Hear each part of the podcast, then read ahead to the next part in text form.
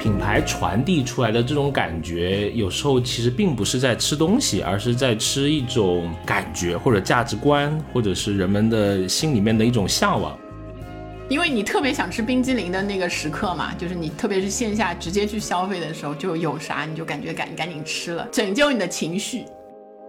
嗨，大家好，欢迎来到最新一期的消费新知，我是 Neil。大家好，我是 Rene。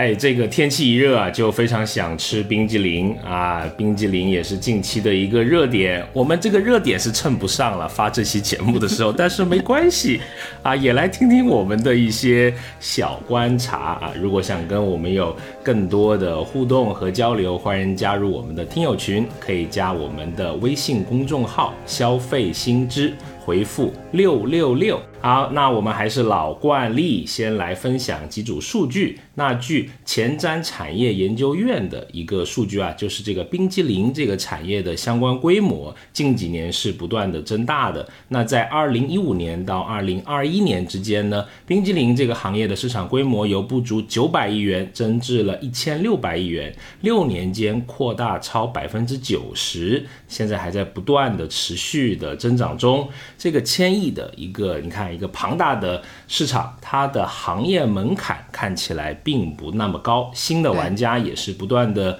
这个涌入嘛。那据这个天眼查的数据显示，我国冰激凌相关的企业近四点五万家，其中在去年，也就是二零二一年新增的注册企业就超过了五千家，而且今年以来新注册已经超过了一千七百家。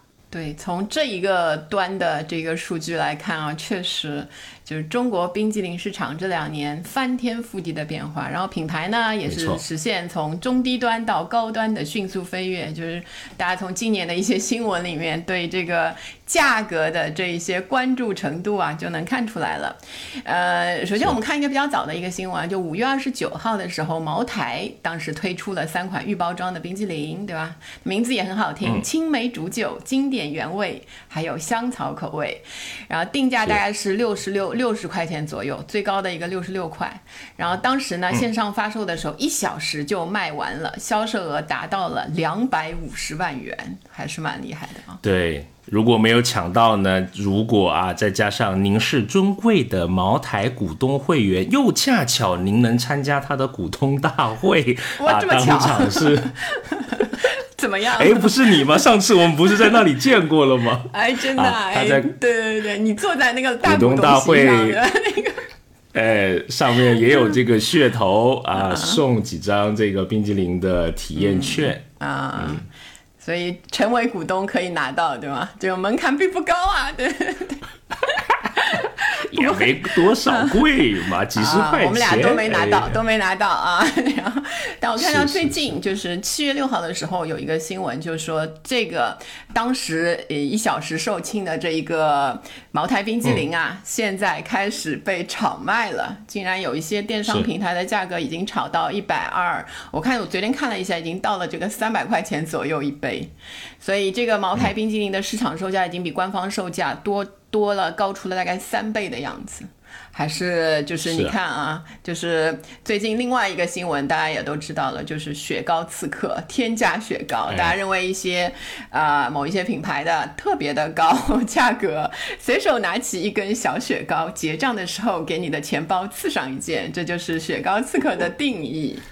所以大家对这个高和低呀，价格的高和低，每个人心里其实都有一个秤，对吧？我们也是啊。当然也没什么光荣的，从小吃雪糕吃到现在的人，其实对这个雪糕啊，多多少少也是吃过一点的。你吃过特别贵的雪糕吗？啊，几十块钱吧，我没有吃过那种几百块的啊，什么撒个金箔什么的，没有，是主要怕消化不良啊，不是没那几百块，主要是这个肠道不好。角度很好，哎，对对对，主要怕不消化。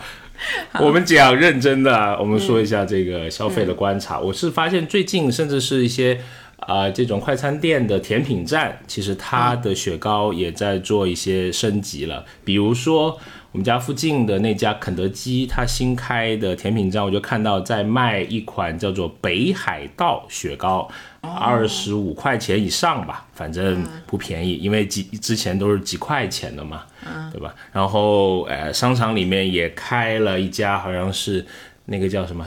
吉吉拉头吧，是不是啊？这个发音就意大利的这个，哎拿一个勺子给你，嗯，哎，手工 也不知道手不手工，反正就是贵一点啊，一个球大概也三四十吧，吃个两个球都七八十了，嗯，是我最近吃了一个挺好吃的那个，就是也是意大利手工的那一种，就是在那个有一些有有几个专卖店的，我猜其他城市也有，叫 Vida to Venture 好像还是什么，叫文奇的一个牌子，三个球哦。六十多块，我我在想它的定价是不是就朝着那个六十多，就看你六十多能拿到几个球的那个感觉。是啊，别的呢？您见多识广啊，那个吃的东西多，消化能力也不是很好，对吧？那 个就是我觉得别是这样。瞎谦虚，哎，啊。是这样，就是嗯，刚刚工作的时候，就是相对当时的那个消费能力来说啊，我觉得那个时候，其实那个时候上海有一家店是吃冰激凌的，在是那个哈根达斯之前有一家叫天使冰王，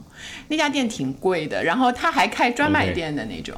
就那个时候，哦可能工资就几千块的时候，呃，刚毕业没多久嘛，那个地方可能也是三五十块钱一个，那不可以坐下来吃的，可以堂食的一个，不便宜。对对，当时就觉得必定要有什么庆祝活动，跟同学啊什么说我们去天天使冰王爽一下，就是那那种感觉。对吧？你知道，他是好像用什么酸奶？我现在已经看到他在上海附近好像都没有什么店了，可能在南方是不是不知道？还有一两家，也是一个好像美国的那个牌子 TCBY，、啊我记得还很清楚那个。天使冰王听起来不像是蜜雪冰城的副牌吗？对对是不是很配的？像对吗一个雪王，一个冰王。对对对，啊就有一种那个曾相识燕归来的那个感觉。啊，然后最近我看到一个真正的刺客，就是它实际上不是冰激凌，是一个名牌哦出了一个冰激凌的周边，克罗心有一个出首饰的那个牌啊，子出了一个心，近三千美元的一个九二五纯银冰激凌勺啊，这个真的是刺客！啊 你花快两万块钱对吗？可以去买一个这个冰激凌勺，当然它不会融化啊，它会一直陪在你的身边。然后去吃那个一块钱的那种球的时候，可能就能吃出那个非常豪华的感觉。是也可以拿去烧啊，追热点追的太紧了可以你。啊！对对对对啊 没有，我们都去热点，这都什么时候了啊？那当然，言归正传，我们确实可以看到这几年的冰激凌有一个涨价的这么一个大背景，对吧？好像一切的开始都源于二零一八年的那一个夏天啊。那在此之前，觉得吃个冰激凌好像。不是个多大的事情嘛，对吧？是几块或者十几二十块啊，你就能随便在便利店或者商场里面都能买到一个。而且当时有一个叫什么九块九傲雪椰子灰，还曾经这个红极一时，那也逼近过当年觉得十块钱已经是。一般品牌的国产冰激凌的天花板了啊，那现在看来这个天花板 有点低，这个啊小高层越来越高。啊，所以当年的同年双十一，那这个最近有争议的这个品牌钟薛高就以六十六块钱一支的天价，它叫做厄瓜多尔粉钻雪糕啊，直接将这个。价格突破到了下一个纪元，对吧？直接到了六十六块钱，那它当天的销售额呢就突破了四百万，也成为当年的天猫冰品类的销售冠军。啊、在钟薛高的这个成功的这个啊、一个示范下吧，很多的别的玩家也纷纷的跟上，也开始去做中高端的这种定位，比如说马迭尔啊、中街一九四六啊。这些包括像伊利、蒙牛，他们这些老的固有的品牌也在进行一些品牌的升级。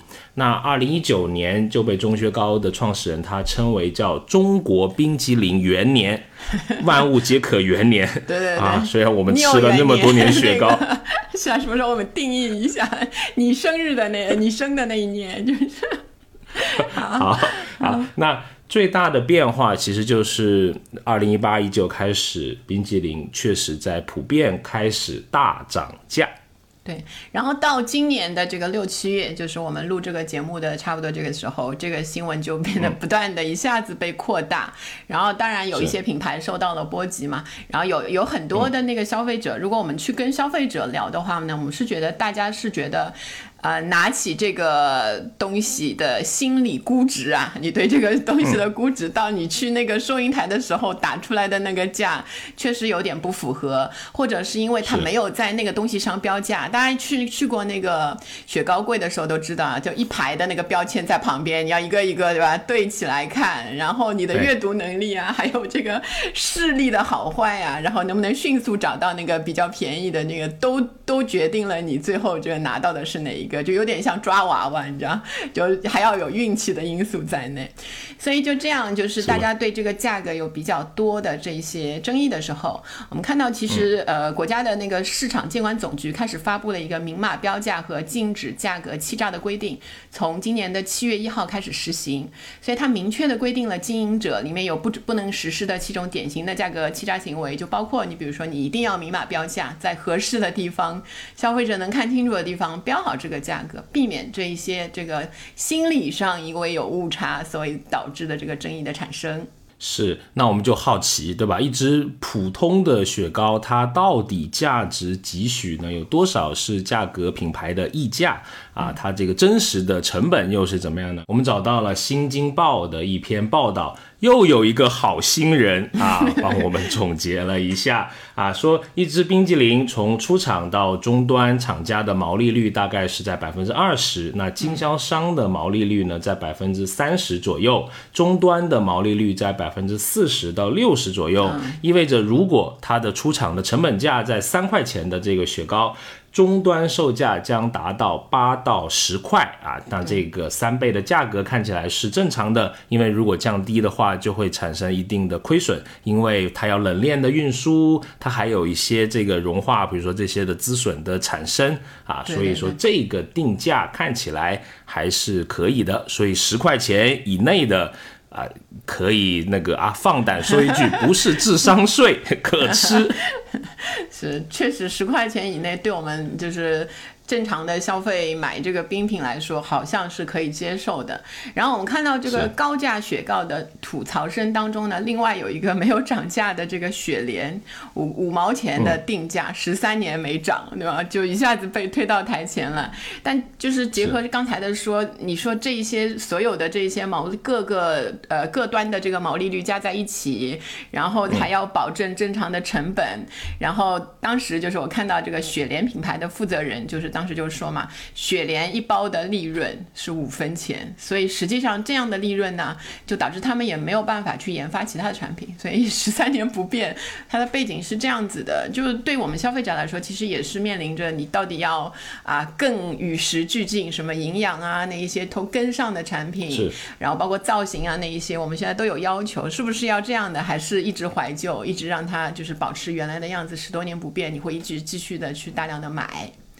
对，你看这个也是一个有点困境的，所以雪糕涨价呢，其实怎么说，就是我们刚才说二零一八年嘛，在那之前我们好像都差不多，就工作几年实现了，就是小便利店的冷饮自由，那个是都已经实现了，但是这些六七十啊，什么一百多的雪糕猛然横空出世之后呢，就让你。一下子感觉到了，哎，我原来这个赚的钱啊，我还不能够那个冷饮自由，就人一下子会有那个心理上的对落差感，可能我们不能接受的，就我自己啊，我自己看到这个，呃，这个近百元的这个雪糕，可能一下子有落差感，也是因为这个啊，我原来的收入觉得还可以，原来现在一下子那个连这个都是负担不起的，可能是因为这些导致我们，对吧？消费心理上有一些刺激。对，哎，不过有一说一啊，我觉得钟薛高的这个奶味还是挺足的。对我，我也是他的这个消费者啊。不过就上一次在罗森还是哪里买了一个新出的什么海盐什么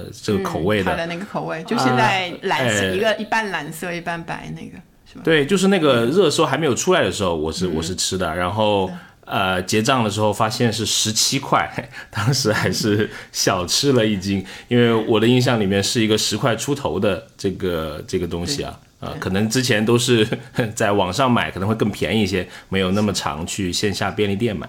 好，然后呃说了这么多价格上的最近的这一些新闻嘛，其实我们回到当年我们小时候，就是不要说雪糕自由，就是那个时候冷饮还稍微有一点奢侈的那个时候。其实呃，我不知道你们那边，你从小就是在南方长大嘛，有没有见过那种老式的这个雪糕箱或者棒冰箱？我不知道你们那儿叫什么，我们这里就是木头的一个方方正正的箱子，打开或者上面已经盖了一层棉被，然后打开里面还有棉被呀。毯子就是在里面，然后那个再打开扒开，然后那个一般是个年纪比较大的老爷爷啊、叔叔啊之类的，就拿出两根棒冰那种箱子，有没有见过？呃，大概差不多。我们那个是好像推一个自行车，然后它是会叫卖的。我们当年童年的时候。我们工业城市嘛，我们有一个钢厂啊，叫做柳州钢厂，它出一款我们叫雪条，大概就是棒冰吧，绿豆味的，我们叫柳钢雪条啊，它是会这个啊沿街叫卖，那个很有工业风哎，我觉得你这个可以做一个文创啊，就钢条的那个感觉，是吧？我还记得它的叫卖是这么叫的，嗯，六钢雪条，然后。然后在这个市场、这个社区里面，要啊，那我们这些小孩子有时候就会跑去买嘛，也是也是盖了一个这种棉被。小时候这种叫卖好多啊，我印象里面还有什么收啤酒瓶的呀，什么收头发的呀，什么磨菜刀的呀，换沙发的呀。嗯，现在都听不到了，偶尔可能看到磨菜刀的，那些收啤酒瓶的 不知道去哪里了。对，因为现在垃圾直接分类了，直接有一个箱子给你那个放那些东西。是上海呢？有什么？上海就最著名的就是那个光明了嘛，就是后来那个，就是应该我我我想他铺货应该铺到了很多的城市嘛。他原来就是一名食品一厂，就最开始的时候，他好像最去年还是什么是七十周年，所以是一个很悠久的，原来是一个外商的厂。然后一鸣的历史你知道吗？就是也曾经有这个，你说说看。前国家的领导人也做过这个厂当时的负责人，所以也是留下了很多那个当时的一些故事。就五十年代初的时候，冷饮市场就被洋货垄断嘛。当时就是厂领导就觉得中国要有自己的冷饮品牌。原来这个就是外商留下来的这个品牌叫什么呢？叫。美女牌，就是美女牌，所以经过这个很有老上海滩的印记，对，有点那个月份牌那种感觉了。对。五十年代初嘛，那个时候已经那个建国了，所以那个呃，这个新品牌的冷饮就是取名叫光明牌。然后寓意是中国一片光明，所以也是很切合当时的实际。有点意思。所以后来我们小时候吃到的一些那个娃娃头雪糕啊什么的，就当时都是这个一鸣食品一厂就光明的那个牌子，就包括一些什么冰砖啊什么的。然后我最近去那个一大的会址看的时候，它的一大文创有一个专门的文创店，在新天地，上海的新天地那边。它里面也有一个新青年的雪糕，其实挺可爱的。就是新青年又是那种就是和一大什么相关的那种红色文化的那种文创，然后呃有有一看又是跟光明合作的，所以它真的还蛮，我觉得做这个还蛮蛮蛮有意思的。然后确实蛮贴近年轻人的，本来就是红色文化应该要贴近年轻人的宣传的这个角度，我觉得也抓挺好的。OK，哎，你们叫娃娃雪糕是不是那个就是像一个？一个一个人头一样的，对对，然后人头上面呢会戴一个帽子，因为那个要用那个可可或者是咖啡那那那种黑的巧克力或者咖啡味巧克力那个做，对，我们叫公仔雪糕啊，这个还是有一定的地区的差异，两广地区的叫法。是。啊。然后我后来还有一个有点喜欢的就是巴西，我一直以为它是那个日本的牌子，不知道为什么当时以为是跟明治什么差不多的，对对对。后来就是 有一次才发现，哎呀，原来是国货啊，蛮蛮那个。但去看一下，好像有有一些那个历史啊，它这个还挺复杂的。哎，有一些纠葛。对对对。然后原来叫 Birds 的一个美国牌，然后折折腾腾，反正最后变成我们现在看到的这个巴西。如果你感兴趣，去搜索一下，也能看到它有一段这个虚幻的历史，海外品牌的历史。啊，那所以说名字或者是这些品牌，我觉得对一个嗯冰品还是挺重要的，不只是冰品吧，因为。品牌传递出来的这种感觉，有时候其实并不是在吃东西，而是在吃一种感觉或者价值观，或者是人们的心里面的一种向往。我举一个例子啊，有一个牌子叫做哈根达斯嘛，对吧？知道知道啊，不用介绍了。哎，老顾客，哈根达斯它以前有一个 slogan 呢，叫做。爱他就带他去吃哈根达斯啊！这个如果你觉得不经意，你就这么听过了。但是对于热恋中的男女，可能他就听进去了。对对对啊，有一个小故事。我有一个朋友啊，真是我的朋友。然后呢，那个时候我在上海读书，然后呃，他在老家。那他跟他的女朋友好像就要挽救一段濒临分手的爱情吧。然后那个时候我。暑假刚好回家，懂的，就不是你本人啊，真朋友，真朋友啊，打电话给我说，小刘啊，能不能那个啊，带几根哈根达斯回来呀？兄弟要那个需要。啊，那我就就办了啊，在机场给他买了，然后上飞机的时候，那个空姐看到我拿哈根达斯，还很好奇，我们还交流了一下，他跟我讲，其实啊。在那个老家什么什么什么地方啊，一个什么什么也有卖，可以去那里买。一定要这里坐过飞机空运的，对吧？那个啊，然后呢？你不知道，当时那包哈根达斯还得到了至高无上的待遇，专门帮我去冰起来，你知道吗？哎呦啊啊！但是我不知道最后，我关注这个结果怎么样？不知道了，留给一个悬念吧，因为。不过好像后面结婚的不是当年那个姑娘，但没关系啊。这个曾经拥有，她也是这个美丽的，对吧？不过可能真的像那个世俗讲的，踮起脚尖够到的，往往那不是爱情的味道。对。就是你看你那个土豪的朋友对吗？爱他就直接把哈根达斯带来见他，就是那种，这就是你看他就错误的运用了，其实冰激凌里面很多的情绪价值嘛。你买的时候买的可能是他的情绪价值，当然他收获了一个真朋友啊，小刘这样的真朋友啊，来一打也可以，就是。哎，不过也凸显出当年这个冷链或者是电商的不发达嘛，对吧？你看还得托朋友人肉。啊，来带这个冰激凌，现在网上一下单就可以了。是，然后哈根达斯这个品牌好像最近也是遭遇了这个中年危机。现在你知道商场的标配就变成了喜茶呀，就原来你看哈根达斯的那个很多的店面啊，空掉之后，进去的是喜茶、奈雪、乐乐茶，就那一些牌子，就变成那种的一些国货的品牌，一潮一潮的那个换。好，然后我们看一下，其实，嗯，我有一个习惯嘛，有时候去这个不同的城市啊，如果夏天的话，比较热的时候，去那个怎么讲街边的冷饮店，那个放在外面的那个冷饮的那个柜里面。卡打卡一下，问他你们本地的是什么？就也碰到过那个本地的，就给我拿了一只梦龙，然后本地就是梦龙那种可爱多什么什么。可能人家工厂就在那里。对对对，但也有一些城市，它确实有那个自己的那个品牌的，就是几乎其实呃，如果从头看的话，每个城市都有自己的雪糕品牌。一个重要的原因就是当年那些国营的大厂啊，配置设施里面就有这个制冰设备啊和灌装设备，所以这些生产线呢，到后来。就剥离出来，就单独会成为这个冷饮的公司啊。我也看到有一个呃硬核的雪糕啊，叫兰州五零四雪糕，我没吃过啊，也是找到的信息，说是呃原来这是搞核能原子弹的，叫五零四核工业厂啊，它附属的一个呃产品啊。对，包括刚刚你你说的这个光明嘛，对吧？前身是这个。叫什么益民食品。厂。对，像那个广广州的话，它就五羊嘛，五羊雪糕，它的那个前身是广州的制冰厂。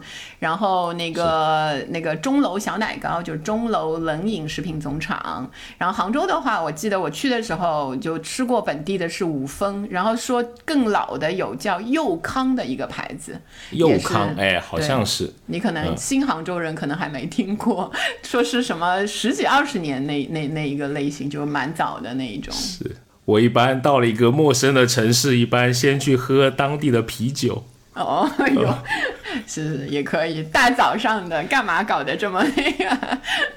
比如说大理的就叫风花雪月啊，这个啤酒，哎也这我知道我知，道，对对对，你看那个名字起得好，是。太重要。对，是好，你看，就是实际上这一些都是国产的品牌。然后我们看那个艾媒的调研数据啊，二零二一年我国的网民吃过的雪糕品牌里面呢、前面的榜首是伊利。占比是百分之七十六，然后是蒙牛占比是百分之七十一，然后后面的像什么雀巢啊什么就排在第四啊之后的那一些位置了。是，哎，不过这些品牌其实它有很多的这种子品牌，可能你都不清楚你吃的是蒙牛或者伊利，是吧？你可能只知道我吃的叫随便或者什么巧乐兹 或者什么，对吧？所以你看那个伊利啊、蒙牛啊，它下面的那些小品牌都请了不同的那个代言人，一会儿我们会讲到。对对对，然后把它区分开。哎是，当然，你看我们之前对这个冰品有很多称呼啊，冰淇淋，好像我喜欢说冰激凌，对吧？然后又雪糕，又棒冰，又冰棍，又雪条，那到底它们有什么区别呢？有请雪糕十八级达人 R 老师的小课堂又开始啦，介绍一下吧。啊，这不是我自己吃出来的，这书上看的。首先说一下，就是首先就是把棒冰或者冰棍儿这个这个去拿出来，它其实就是饮用水、食糖、甜味剂，非常的。就是单纯东西，就是没有那些哎奶呀、那些东西的。然后国际上的那个标准呢，冰激凌跟雪糕稍微有点区别。同样，当然配料都是水、乳、蛋制品、水果制品、豆制品、糖、食用油这一些做，但是在蛋白质和脂肪的含量上，冰激凌的蛋白质含量要不少于。呃，每一百克是有两点二点二克，然后脂肪含量是每一百克不少于五克。然后其实冰激凌里面原料里面最重要是奶油嘛，像那个美国的话，就是当时我们吃一开始进口的冰激凌，感觉口感特别好，因为它含有的那个奶油脂肪的含量特别高，就高达百分之十以上，所以好的那种冰激凌到百分之十六，所以你吃上去那个细腻、没有空气的那种口感，就是来自于这个。当然了，吃下去的是脂肪啊，不得不要提醒一下，因为我最近看完这个之后，就是最近几年稍微克制一下自己的那个原因。然后雪糕的蛋白质含量就是每一百克零点四克，就相对少一些了。脂肪含量是每一百克不少于一克，所以你看它的那个呃，实际上是以这个含量来做区分的。但是其实现在贵的那些雪糕啊，因为你看刺客的那一些也有穿了一根棒的那个雪糕嘛，它的含量其实也挺高的，是按照那个冰激凌的那个标准来要求自己的啊。呃，我们说叫它棒冰雪糕什么的，都因为它有那根棍儿，然后那个冰激凌好像就挖着吃啊，或者是球啊那一些的感觉。我们那儿冰激凌也统一叫雪糕，我们比较老派的啊，我不知道啊新的那个年轻人他怎么 ice 叫，然后我们 You know，好冷啊。对，冰激凌当然了那个 哎，这个有一个小知识，就是吃太多冰激凌啊，哦有头老师的小，知识，来来来说一说。叫做冰淇淋头疼嘛，对吧？啊呃，或者叫，因为这种是叫冷刺激的头疼嘛，就是说你大量吃冷饮之后啊，会有这个神经它受不了，刺激到了，会引哦对对对。起一个头部的阵痛嘛。是是是，啊我我小比较小的时候有过一次，就是运动了之后一下子吃那个很大口的吃的时候，你觉得觉得接触到嘴的时候啊，那个痛的感觉是。从上颚，然后就是散到你的头的那种感觉，就真的真的描述的很细致，上颚都出来了。啊，说明吃冰激凌真的会上头啊，这个，不是对对对。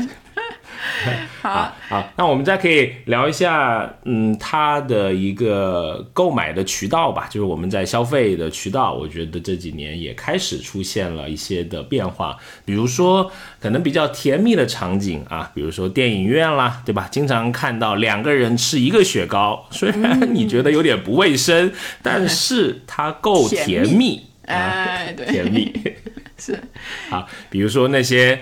甜品站的那种啊，叫什么买一送一嘛，对吧？那如果经常看到有一个男的，不知道为什么他一个人他也买一送一，就拿了两个的都是那个，对对，不不想放弃优惠，在等待下一个人的到来吧。哎，但是现在你如果一个人去买这一类的嘛，有一些这个品牌提供了一个非常折中灵活的营销的策略，就是你买一送一的那一呀，送的那个一呀，你一个人如果吃不掉的话，就第二个嘛，你可以在那里记一个月，大家可以去问一下，就是它可以借电子圈的形式记在你的那个账户上，下一次就是你路过任何一个这个它的甜品站，你就可以把它核核销掉。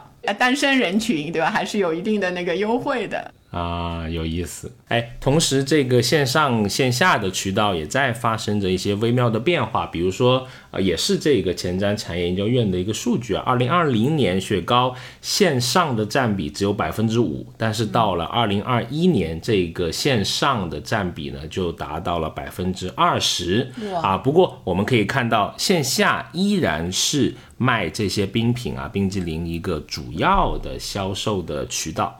嗯，就是说这个比例在变化，也许到了明年，对吧？各种大环境的影响，它可能还会继续上升。如果就是百分之就是四倍只花了一年嘛，然后再往上升的话，可能就有加速度的话，也会很快的实现。那我现在就是也发现了有一些新的能买到那个冰淇淋的地方，有一个我就是在那个零七食品店，我现在感觉就是 消费有点降级的厉害，对对对，我的快乐大本营，哎呀，就是有时候去的时候花的挺多的，别看它便宜。你不要这样。这个去零七食品店的时候，你发现一个是零七食品店变大了，空间变大了，跟我们原来想呃一开始看到的那一些呃二十二三十个平米，我现在看到了有那个快一百平米的那种店面，然后它有很大的那个冷饮柜。然后我就有点想，就是这个冷饮柜到底放的是什么？一看就是我们说的那些雪糕刺客的那些品牌啊，有一些就在里面有了。大概价格是我算一下，大概是三折到五折都有。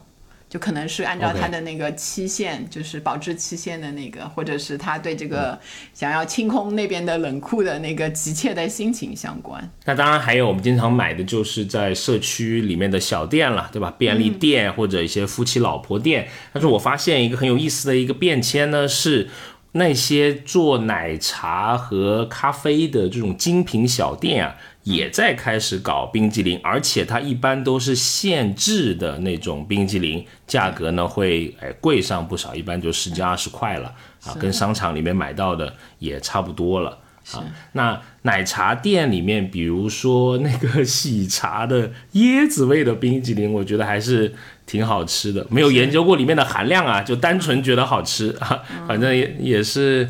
九块还是十块，对吧？那像蜜雪冰城就更便宜了，就几块钱嘛，你也能在这种奶茶店可以吃到廉价的冰激凌。对。啊，包括刚才我提到的那个甜品站，甜品站现在也有分，比如说在同一个商场里面，同一个品牌，也许它有不同的甜品站。比如刚才我讲的那个肯德基，它卖的二十五块钱以上的这个北海道，它出现在顶楼，为什么呢？因为靠近这个电影院。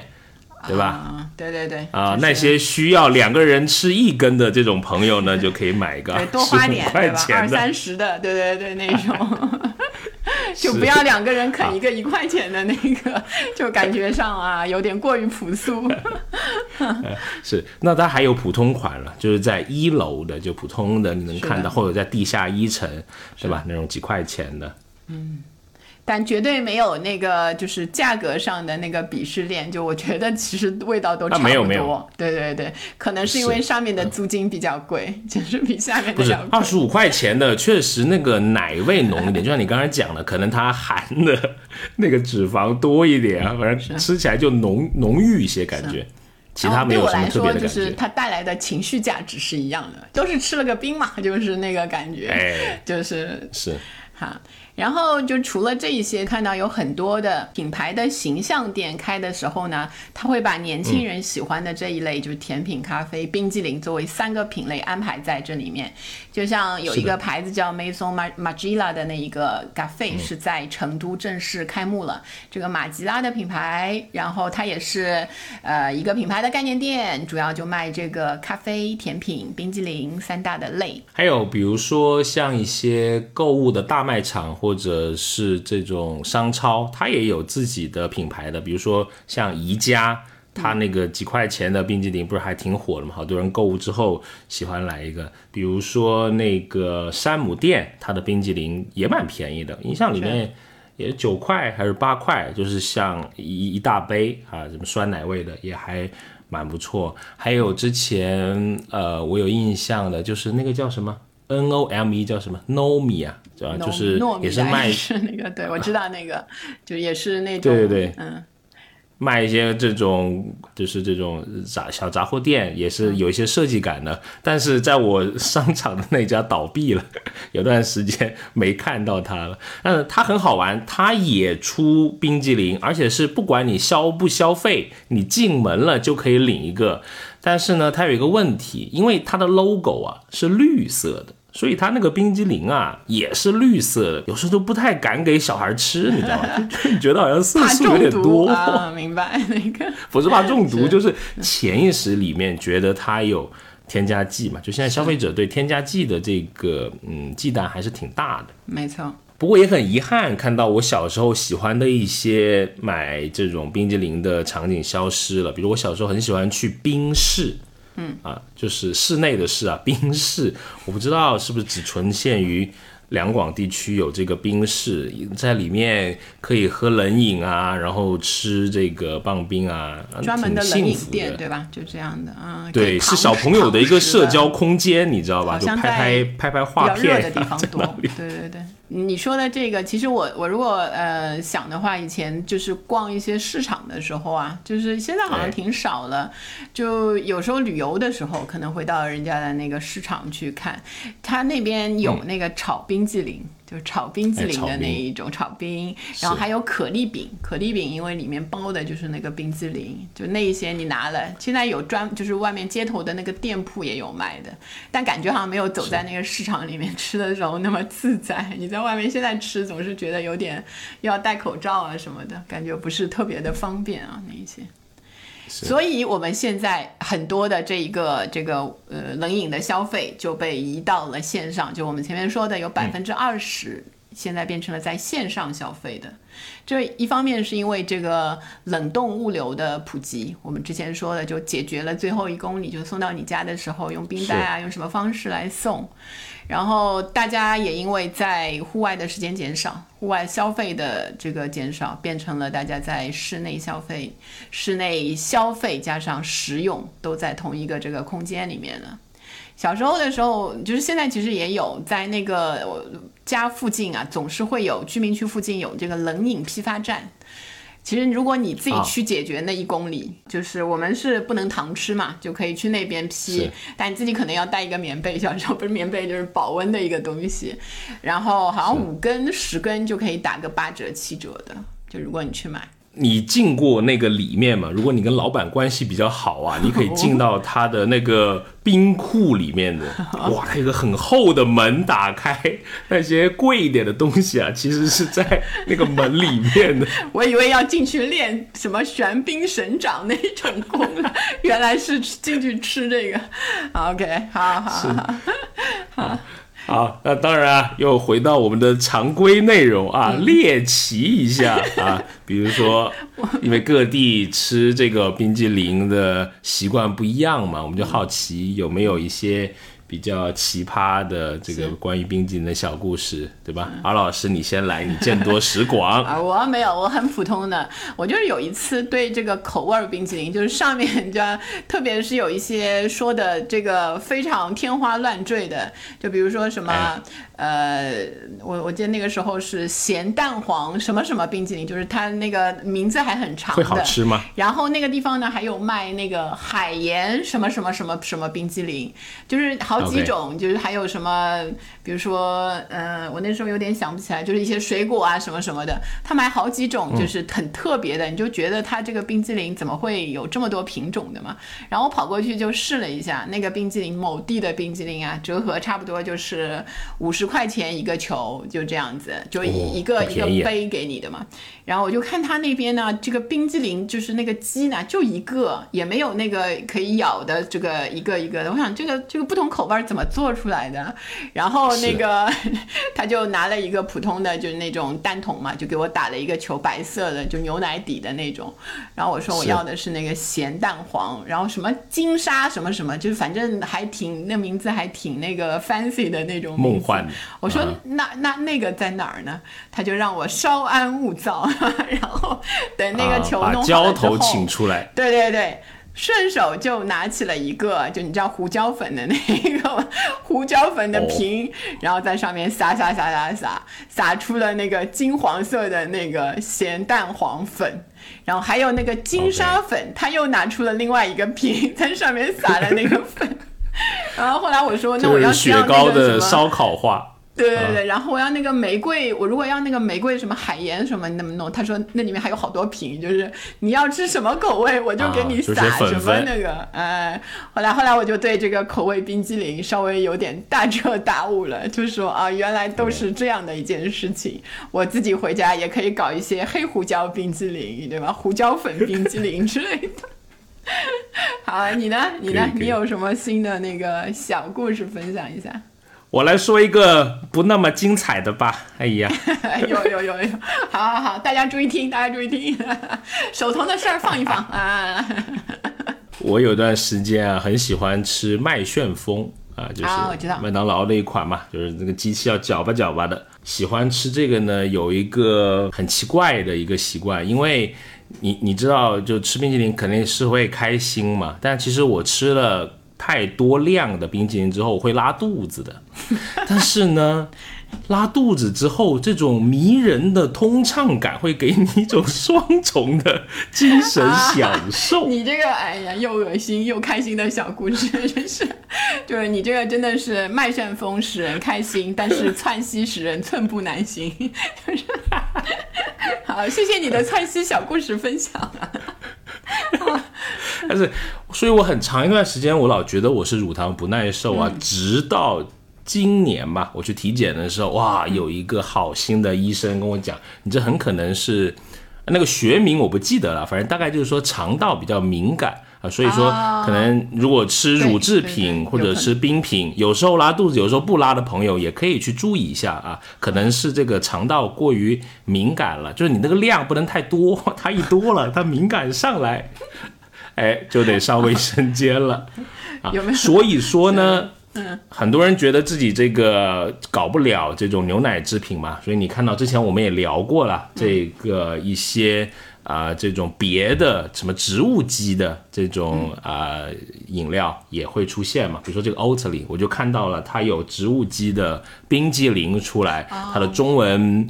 还有一个中文的品牌名叫做麦青雪。哎呦，这有点像那个这种以前的小说的女主人的那个女主人公的那个名字哦，小麦是吧？对对对。哎，但是呢，它已经不是一个国外进口的了。我看到是啊，外包给一个第三方的公司进行生产，公司呢在苏州。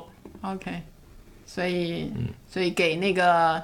呃，多一种选择，给乳糖不耐、真正乳糖不耐的那个人群，真乳糖不耐的一个选择。哎，好，好，对冲一下，分享一个真正的精彩的好吃的一个配方，就是冰激凌配鲜榨的薯条，哇，非常好吃，非常推荐。就啊，美味至极，又是一个人间极品啊！就是你这个，你这个串什么呀？这也不串，就油炸的跟那个冰的一起吃啊！妈妈没有告诉你吗？那 个就是非常好吃啊！如果啊，以前在那个麦当劳还有奶昔的时候，他去搅那个奶昔啊，更好吃。可惜现在没有了。那你搅这个冰激凌，相信我，尝试一下，让你终身难忘。就来自那个什么什么的那个推荐，大家听过就好了啊！不要那个，万一出什么问题，不要来找你哦。做好上卫生间的准备。这个啊，我们是要讲冰激凌的。然后那个冰激凌，其实我们看，其实最近的话，除了这个呃，我们在价格上倾注了比较多的这个热情，广大的公众也比较关注。实际上，它还是会有一些新的趋势啊，在最近几年这个大环境下面会出现的。就比方说，我们刚才提到的这个六十多的这个茅台的这个雪呃雪糕，对吗？那个冰淇淋。对。然后还有，其实现在还是在社交平台上有好多六十多的什么什么塔记啊，什么另外的一些牌子，跟各种酒，五粮液好像也跟那个钟薛高还是谁合作过，就出这种名酒的这种冰淇淋嘛。就这一类的话，如果要花六十多块去买，就是一个这样的一个冷饮的话，你自己会想想要买哪一个？我一根都不想买。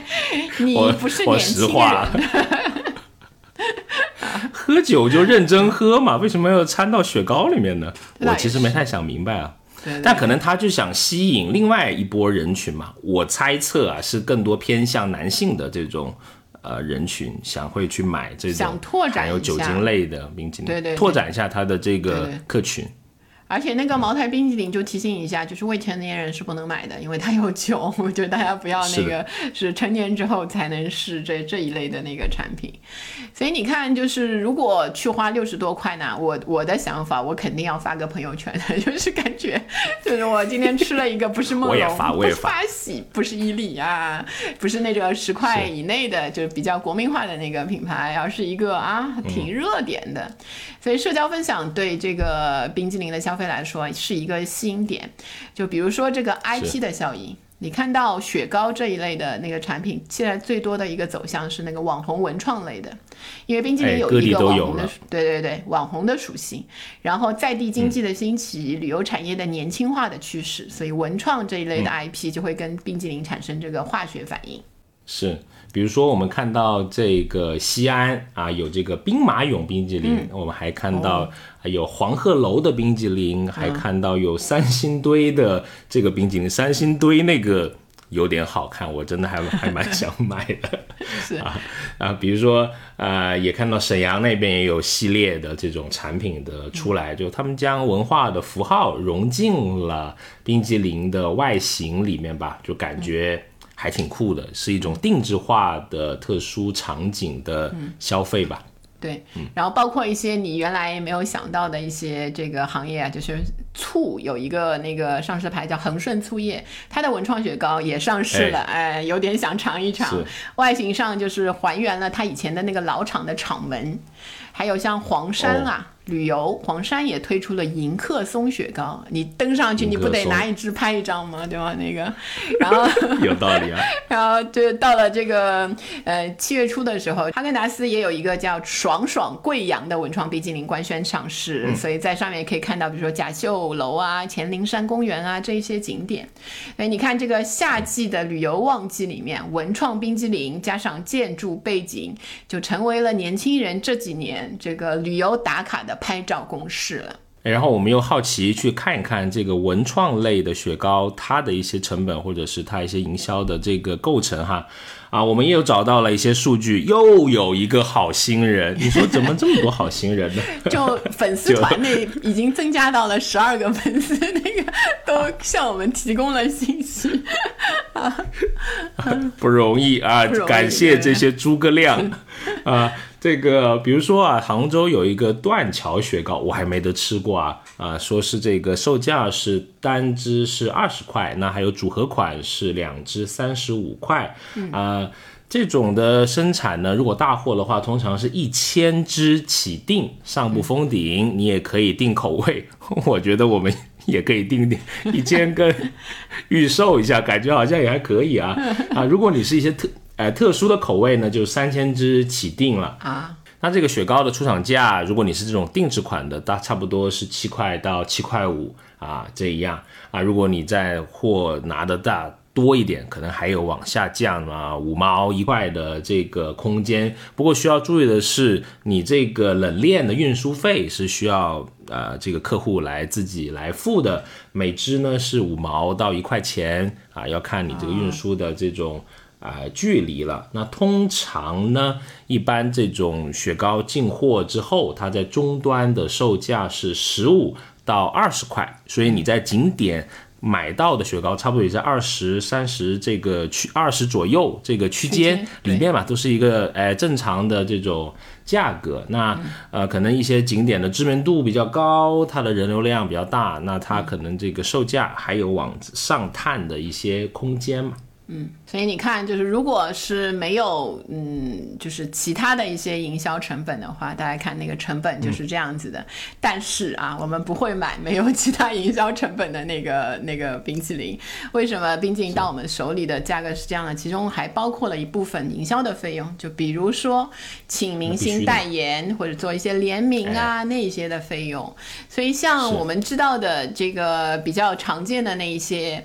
冷饮柜里的品牌都请了一些什么样的代言人呢？其实有一些真的娱乐圈您熟，您来给大家 介绍一下。又又熟了，对对对，就是呃，他请，因为主要的冷饮的消费人群还是青年人群，然后以女性人群为多一些，所以你看他的请的这一些还是朝着比较有流量的粉丝的群，会这个数量比较多的、受欢迎的那一些爱豆啊、明星啊会比较多一些。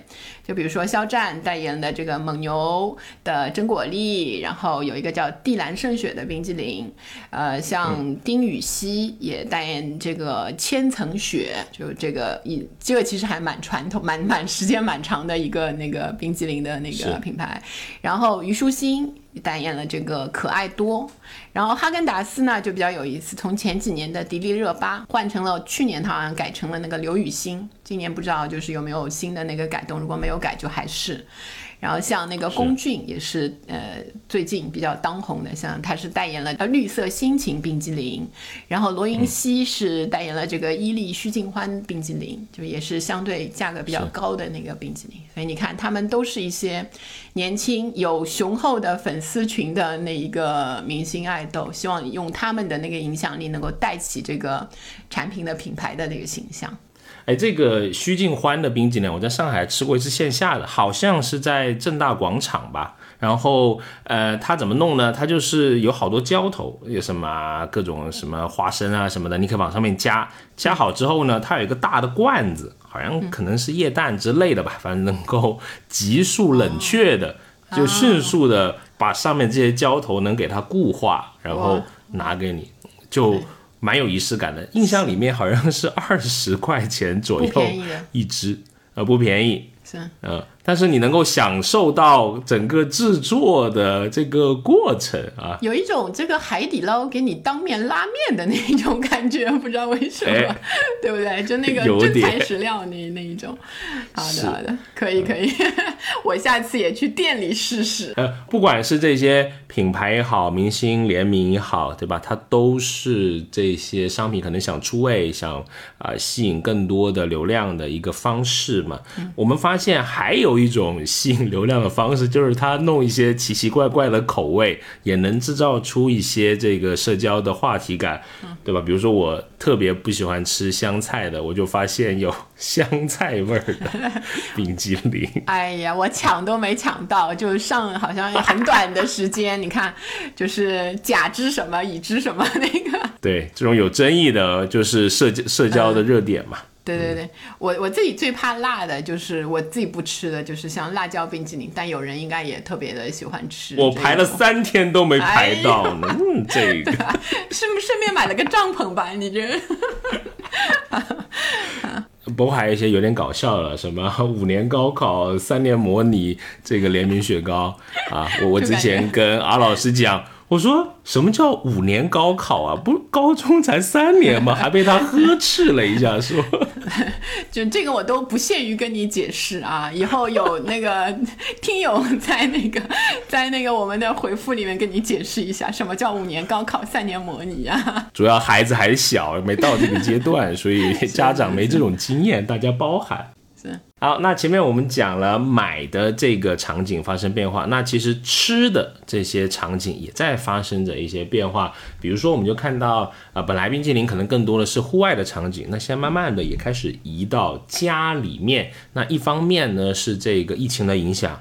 对吧？可能你要出去，你要戴口罩，你又吃个冰激凌，哎，不是特别的方便，所以可能更多人就开始在家里面吃，而且因为线上的这个价格是比较便宜的，所以有些人也开始做一些囤积，对吧？包括我们那个独居人群的调查里面，我们那个 姑娘那个打开那个下面的冷藏柜，发现哇，那一。满满，而且不同品牌还有手抓饼，我都不知道它这个组合，可能它是冰激凌配手抓饼，哎，也许也是一个好口味。是是 啊，反正是这种囤积可以带来一种疗愈的一种心情满足感嘛。是。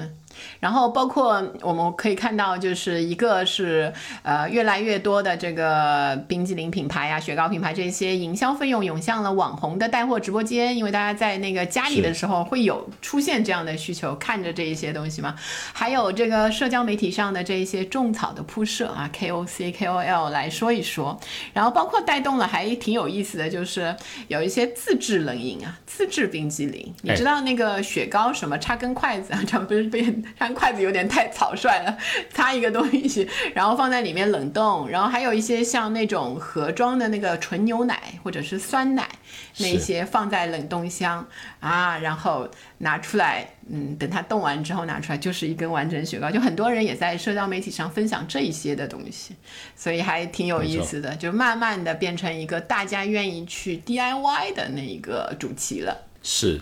包括还有一个有意思的是，包我刚刚不是说那个我们独居消费人群的这个呃研究里面，那个姑娘塞满了冰激凌嘛？但是她是一个狂热的健身爱好者，就是她一边吃这么多高热量的食品，她在一边的健身。对，这不就是你的理论吗？不赢那啥来着？那个我已经忘掉了。双重多巴胺的 快乐，就是开心。好，那反正都为了健康嘛，对吧？大家对健康的这种需求啊，这些厂商他也是收到了的，所以他的这个冰激凌里面，他也会突出它这个健康的一个呃趋势吧。嗯，比如说我们看到艾媒咨询的一个数据就有显示呢，二零二二年他们做的一个啊雪糕的消费者调研里面，近八成的受访者表示是愿意购买这个无糖雪糕的。啊，无糖也走到了 雪糕这一块儿，啊，还有比如说低脂啊、低糖类的雪糕，或者是什么增加这个蛋白质含量或者一些功能性原料的雪糕，也成为一些新进的这个啊选手。哎，不仅要好吃，还得要健康，也是现在消费者的一个新选择。对，然后实际上如果说到健康的话，前几年有一个牌子就已经。